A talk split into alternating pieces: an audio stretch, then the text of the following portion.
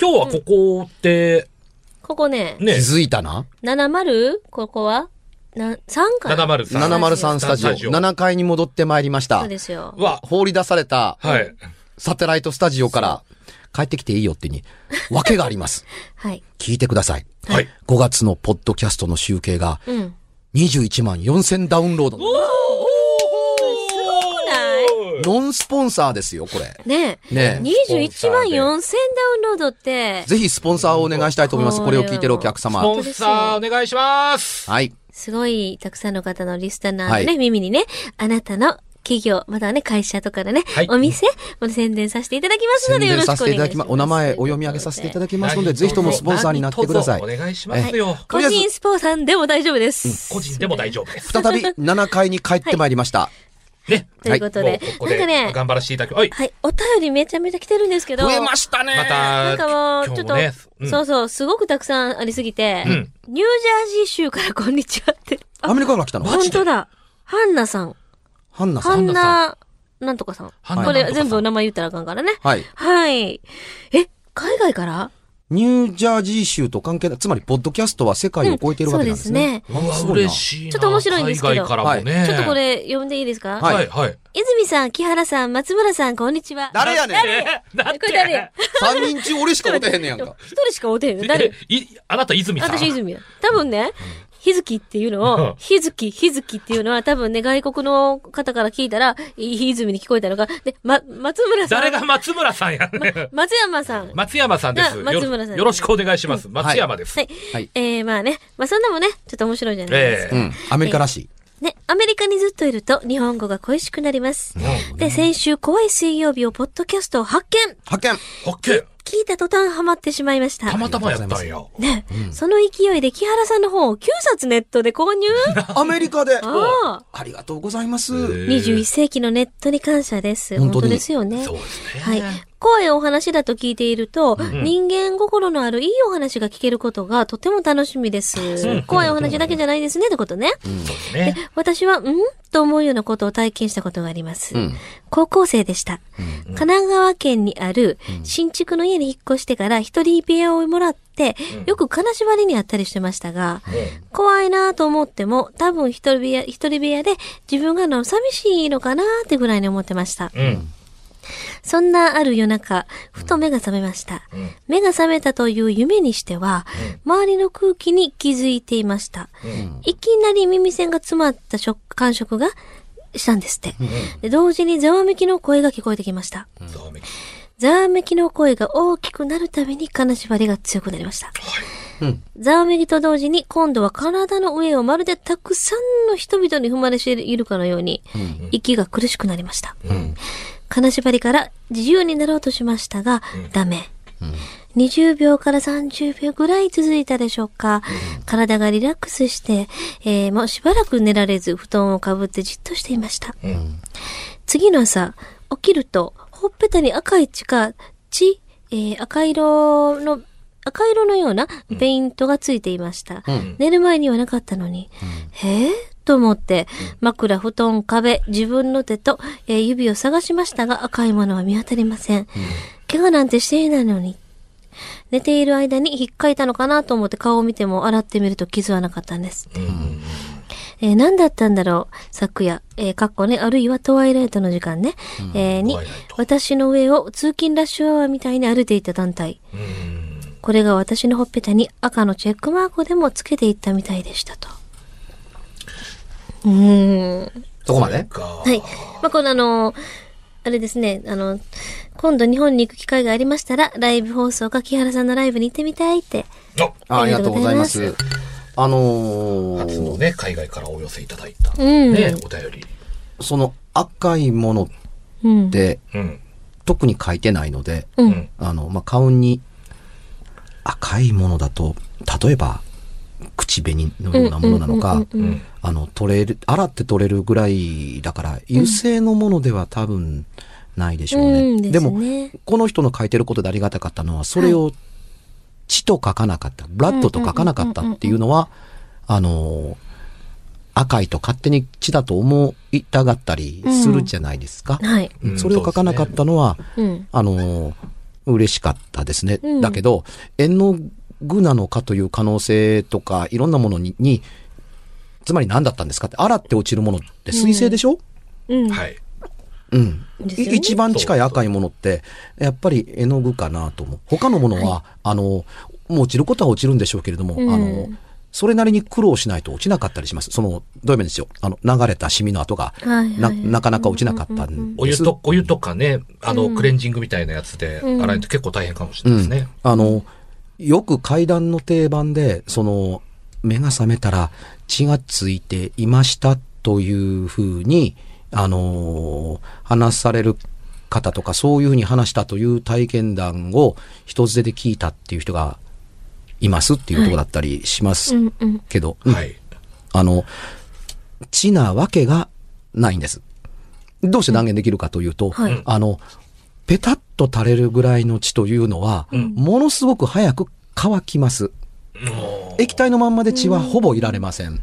はい。うん。あのーヘモグロ、ヘモグロビンの関係で、うんすぐ、あのー固まるでしょはい。血液凝固を起こすでしょ、うんうん。だから、あのー落ちたての血であったにしてみても、指でいじってるうちにみるみる乾いて真っ黒になってくるので、あのー顔に血が垂れていいった時に朝目が覚めれば、それはね、黒いペンキでも垂れたのか、赤黒い何かが垂れたのかなと思うから、すくさまにはあまり血だとは思いません。っていうとこだったりするので、ペット触ったら血だったんですって、えーそんなにすぐ、あの、触ったんですかと思う場合が、つまりほとんどなので、うんうん。あの、本人が血血に言及してなかったりするんだから、その液体すごく気になるなと思うところですけども、さて肝心のその、核となるべき、あの、金縛りと踏みつけられて通ってったっていうのは、あまりし気にしなくて構いません。うん。おおむね金縛りというのは、あの、あまり、あまりというかほとんど例とは何の関係もなかったりしますっていうのと、金縛りの最中に余計なものが誇張されて意識することが多かったりするので、体験したつもり、聞こえた感じがするという記憶だけが残ってる場合が、あの、ほとんどですっていうとこだけれども、これが面白かったのが、血には言及しない赤い何かが垂れてたっていうのだけが面白い。布団にも何にも散ってないわけですから、はい体にだけつけるだとしか思えないというのはご本人のおっしゃる通りですよね。何かがこぼれたんなら布団にもついてるでしょ、ですよね。うん、自分の体にしかついてないっていうところだけど、うん衣服についていたのだったらシミになっていて取るのに苦労したというダマにが入るはずですから、はい。あの、肌の露出してる部分、多分特に顔の部分にしかついてなかったりするんでしょうね、というところだったりするのと、これ凝固を起こしてないんですよ。うん。うんなぜそれがいるかというと、起きた瞬間に顔を触って手に多分ついたはずです。でないと鏡見てないとおかしいでしょあそあ、うですなねるほうどね。ん起き上がった時に目の前にある鏡を見たら赤いものが顔についてる。なんだろうこれっていうのがあると、はい。お話の通りになりますけど、あのー凝固を起こすこともなく、あのー赤いものが顔についてたっていうのは、顔に違和感があるから手で触って見ると、なんと赤い液体がほっぺたについてるんです、などという表現に近い状態になったりする。これとほぼ似てるでしょ、はい。うん。ということになるから、あの、ぬ顔にペタッと垂れた垂れたという印象は多分寝ている時にあったか、起きた時にはすぐあったんですよ。きっと。で、しかもそ即座になんとなく、なんだろうと、あの、あの、よだれか、ダーダーかなとか、涙かなと思って手でやってみたら、うわ、色がついてるというので、驚いて洗いに行った時に、あの、必ずしも目の前に鏡のあるところばかりではないから、あの、顔のどこについていたのかっていうのは特に印象になかったのかもわかりませんが、手についたものを水にさらしたら流れて消えたんですよ。だから血じゃないというのもすぐ分かったというところまで全部まるっと入ってるけれども、液体の謎の言及にもうちょっと多分その時動いたはずです。天井から落ちてきたのかしらとか、これのこの赤さが血じゃないんだったら何だろうっていうに、普通だとね、このレベルで落ちるものって水彩絵の具の赤しかないです。多分、あのマジックだと残るでしょはい。うん、水星マジックでも残ります。その、参ったなあなかなか落ちない手は落ちたけどっていう風になったりだとか、少なくとも石鹸でゴシゴシするという記憶が絶対残るはずなんですけどね。はいこれがないのはすぐ流れたからです。水星の具しかない。なのでね、あの、たまたま金縛りにあって動けなかったと思って、っている時か何かに、誰かがたまたま入ってきてほっぺたに絵の具の落書きをしていくというか遊びをやってくれると、ついつまが合うんですけどね。なかなかないですね、それ。ねえ、だいぶ、むしろうんねえ、もう本当そっにち、の方がないから。容姿、ちょっと悪意のようなものを持ってやらないとなかなかやんないですよね。まあそうですねそういうことってね。うん、でもね、あの、よくわからない偶然ということが奇跡のように起こることがあるからこそ、あの、妙なことの、あの、連鎖のは、怪異の部類に属するんじゃないかと思うんですよ。うんあのーこの収録をしている6月29日、はい。 29あのーはい夕刊富士に、あの、僕の写しを階段の、あのー書評を載せていただきました。お、これ偶然29日なんですよ。はい。うん。ところがね、その書評に、はい。ヤクモの志を継ぐみたいなゴミ出しをつけてくださったんですよ。あの、夕刊富士さんありがとうございますっていそううなんねです。ところがね、その同じ新聞の紙面に、小泉ヤクモの4代目の小泉ボンさんのうん大学の講演の、あの、記事が載ってるんですよ。今度こんなことやりますね。おーだから、あの、書評のページと、あのー偶然、全然違うページに、うんあのー小泉八雲という文字と、八雲という文字が載ってるという偶然が、毎日出てる本なのに、あの、あ新聞なのに、あの、偶然こんな二つが重なって載るっていうことがあったりする。階段の季節の夏だからでしょと言われるとそれまでなんですけど、それでも記事欄を作ってる場所が違うので、うん。うんこんなことが仕掛けてできるわけでもないのに乗るんだろうかというふうに思わんでもないです。僕初めて乗りましたから。うん。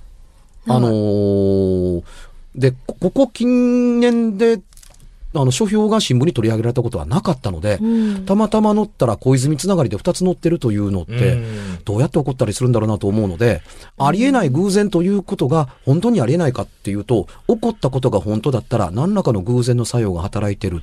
それは、おおむね人のなすべきことが多いんじゃないかなと思うけど、その人はなぜそのタイミングでそんなことをやったのか、うん。というのがわからない場合が多いのかもしれません。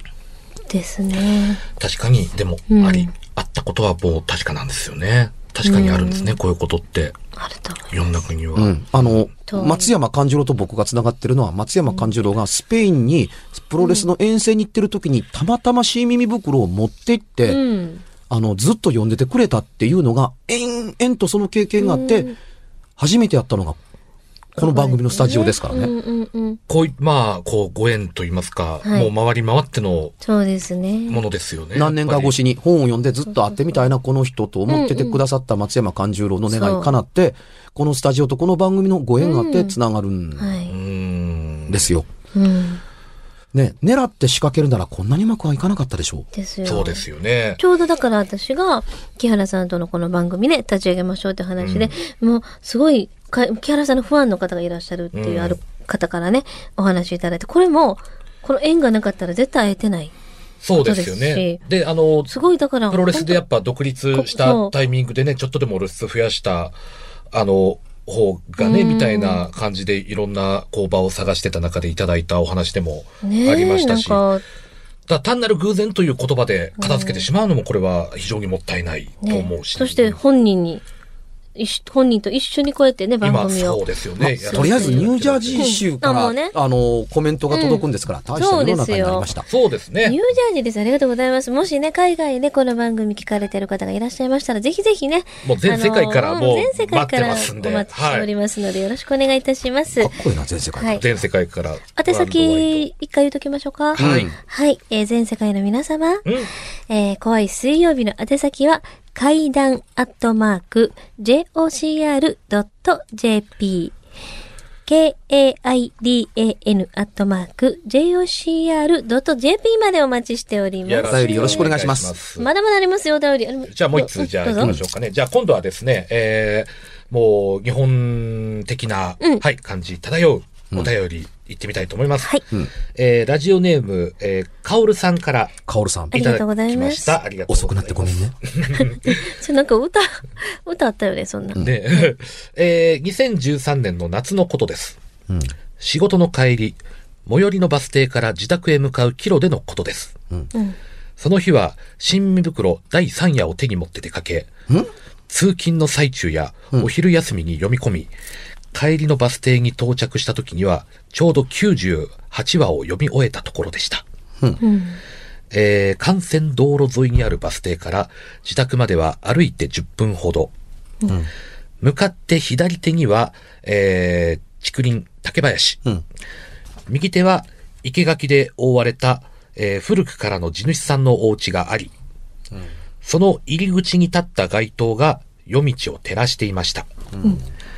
街灯は道路の右手側に、幹線道路からおおよそ20メートル間隔で配置されており、地主さんの家の街灯はバス停から数えて2本目。街灯はあれど、暗い道なので、ちょうどいいから明かりのあるバス停で、えー最後まで読み切ってしまおうと、99話目の立ちけてと後書きまで読み終え、夜道を歩き始めました。道路の左手を30メートルほど歩き、地主さんの家の生垣に差し掛かった頃、生垣の下をぴょんぴょんと跳ねるように進む影が視界の端に入り、私を追い越していきました。その時に思ったのは、黒猫です。猫好きな私は、自然とその影を目で追い始めましたが、同時にその影に違和感を覚えました。そのシルエットは猫のものではなく、例えるなら、横向きの卵のような楕円形の黒い影だったのです。あれはなんだと思いましたが、ちょうどその影の進む先には、地主さんの家の入り口を照らす街灯があります。このまま行けば、その影が街灯の下に飛び出すので、その正体を見極めてやろうと身構えました。そしていよいよその影が街灯の下に飛び出た時です。その影は街灯の照らす明かりの中へ先端から溶けるように消えていきました。思わず、えという驚きの声を漏らしましたが、その気持ちはすぐさま、不思議なものを見たという興奮に変わりました。新耳袋が招いたささやかな会は、本を一晩に一気に読み切らずとも、私の前に姿を現したのです。新耳袋の中に溢れている、えーともすれば気のせいで済ませてしまいかねない怪異とはこういうものなのかと、自分もようやく新耳袋の住人になれたようで嬉しくなったのを覚えています。便利な時代といえば聞こえはいいかもしれませんが、無粋ながら体験場所のストリートビュー写真を一緒にお送りします。お自信満々ですね。うんというしかもストリートビューの写真そうなんです。こういう写真が。がね、えーうん一緒におカラ送りーでいすよただいております。はい、カラーで、そうなんですね。こういった体験談なんですけれども、新あ、耳想袋を像ね、しやすいようにね、くれてるのね。そうですね、ご丁寧に、確かあにスのト、リートビューがついてうんますね。あの正確な場所を調べていただいたんでしょうかね。あの新耳袋をね、うんあのーお仕事に行くときとはい帰るときにね、携帯してらっしゃるんですね。まあ本当は、うん本当は何の関係もございませんが、うんえうえんこれは冷たくあしらいたいわけではなくて、ではなくてあの本のせいだと思ってしまって、ん何々のせいだとはなるべく思わないようにというところだって、あの、あお読みいたなるほだどきねありがとうございますっていうところですけど、はい多分本がなくても、まあ見ることは見られたんでしょうっていうところですが、うんあのーうん、注意力、文章のせいなのでそうなってるのか、あのー見たまんまそのような状況を想像するだに、うん、街灯で照らし出されているから影だと認識しているのかなとミスリードして聞いてたりするんですよ。だって黒い、ね、街灯と、街灯のないと、街灯の下の話かと思って聞いてるわけです。ある意味で言うと。はいどんだけ言われていても。だって、ね、あのー街灯のないところって暗いって書いてあるんだから、はい、暗い中で黒い影がぴょんぴょんと跳ねるのが見えるんですかうんっ。ていうのがわか、い一個なのと、うん、影が跳ねてるのが見えるんだったら、影の正体がわからないことの方に先に驚くはずですと思うんです。人間の注意力から言うと。だから、明るいところに出て影のない、影の正体がないのが分かったりとか、影そのものも明るさに溶け、明るさに溶け込んで、えー驚く、などということが、確かに、あの、ね、あの、回としては、ないことはないのかもわからないけれども、驚く順番が違うのではないかなというところだったりするから、一番最初の原初の体験というのをよく思い出してください。真っ暗の明かりのないところの暗い中で、黒猫かと思うようなものや、卵型の楕円形のようなものなのだというのが、うん影でわかるのだったら、影を作ってる正体がわからないわけはないのと、影ってね、うん。明かりに対して反対にできるもんなんですよ。うん。はいはい、そうです。うん。だから、明かりの中に溶け込め、溶け込んでいくはずがないんです。正体から言うと。はい。えなぜならば、明かりに向かって飛び込んでいくということは、明かりの正体の方が先に明かりに飛び込んでくるわけです。はい。うん。明かりの後ろにつくでしょ影って。はい。ですよね。こううん。だから、うん。影が溶け込んでいくという観察ができる前に、影を作る、光を遮るものが、うなど、ないのだということにもっと早く驚くはずなんですよ。つまり、ぴょんぴょんと歩く看板の影だと思いましょうか。はい。はい。ね、真っ黒い看板がぴょんぴょんと歩い歩いあの、飛び跳ねて、その、あの、看板の影がも一緒についてぴょんぴょんと飛んでるというのを目撃したとします。はい薄暗くって、はいそれがより明るい街灯の下に、あのー入ると、より影の正体がはっきり分かって、これが消えていくのに、遅れて影がついてきますっうん。ていう風になるでしょ光に当たっはい。当たる方がうんうんうん先だったりするわけだから、はい常に街灯の光に対の、あのー入射光の反対側に影ができるかから、あの、ほか影ができるんだというふうに、あの、考えれば考えるほど、先に正体が知れるのは影の主です。はい。影を作るべき。そっちが先に見えなければおかしいから、影などもともとないのだというのが先にわから,、わからなければならない。影の回って結構多いので、ただ気をつけなければならないのは、闇より暗い影なんですか、それ。闇よりも暗い影ってあるのかって言ったらないんですよ。闇の方が暗いんです、影より。はい。影って意外と明るいんです。明かりがあってこそできるものだったりうん。するから、はい。うん。あのー影が黒いっていうのは、影が黒く思えるぐらい明かりがある可能性が高い。周りが闇じゃないから影の方が闇だっていう風になるので、うん。あのーそこのあたりをね、あのー正確に書いていただければ、あったことが間違ったとそいうう、ですね間違ってるとか勘違いと簡単に片付けたいのではなくて、多分これ書き方の順番が違うってるはずです。そうかもしれないですよね。それだったらやっぱり正体がわかわかんなきゃおかしいと思うし。そううんん。あの、影が怖いんじゃなくて、影の正体がない方が怖いんです、この階段。うんうんうんうん。ああ、なるほどね。うん。それを影ばっかりに注意して、明かりに溶け込んで、影が消えてなくなったんですということよりも、うん何が影を作っていたんだろうかというふうに。うんあのなるほど新耳袋の映画を撮った、あの、信弘さんを撮った、豊島圭介監督が、自宅、行き、通い慣れている自宅の、あの、通り道、自宅への通り道帰ってる時に、地べたにね、まるで歩き、あの、首を吊ってるような人の地面の影が映ってる。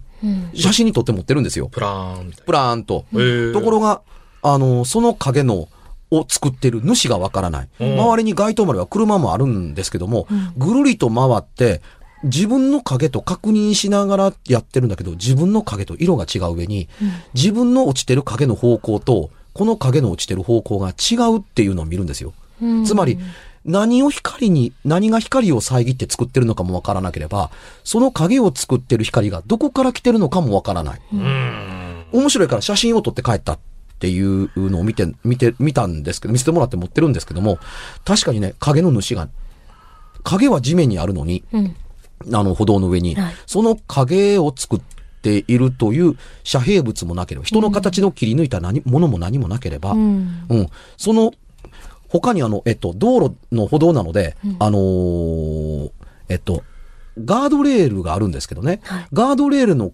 影と、その出来上がってる影と方向が違うんですよ。ガードレールを作ってる高原でできてるんだったら、右にあるべき、みんな右にガードレールの影があるし、他の影も右に折れてるのに、その影、左に向かって折れてるんです。で、左に光源がないっていうのが、写真ではっきり確認ができる。不思議。うん。で、この影なんだろうなと思いながら家に帰って、翌日、あの、お翌晩通ったら、その影はなかった。なかったはずです。その前、その、あの、前々日もなかったので。うんということがあったりするから、その日しか見なかった影というのがあったので、影の回はそんなに舐めてないんですけれども、影は明かりのあるところ、影の回は明かりのあるところに、薄暗くても何でも、明かりのあるところに現れるのが影の回だと思っていただいた方がええかなと。でたらめを描くつもりだったら、このストリートビューの写真は送ってこないでしょ。そうでしょそうですねなるほど、描写の通りの映像だ場っていう所のもがそれでわかります地主さんのね、本お当に家なのかな、そこが。う。うんん。ね、ありがたいです けど、こんな写真送ってきちゃダメですよ。場所特定されちゃいますから。本当に。そうですね。ラジオだから良かったようなもののね。うんはいちゃんはと、いんどこどこ市のどこどこって書いてあったりしますから ね。出ませんよ。すよね あの、とてもありがとうございますですけどはもい。細かいところまで。あはりい、がとどううもありがとうございます。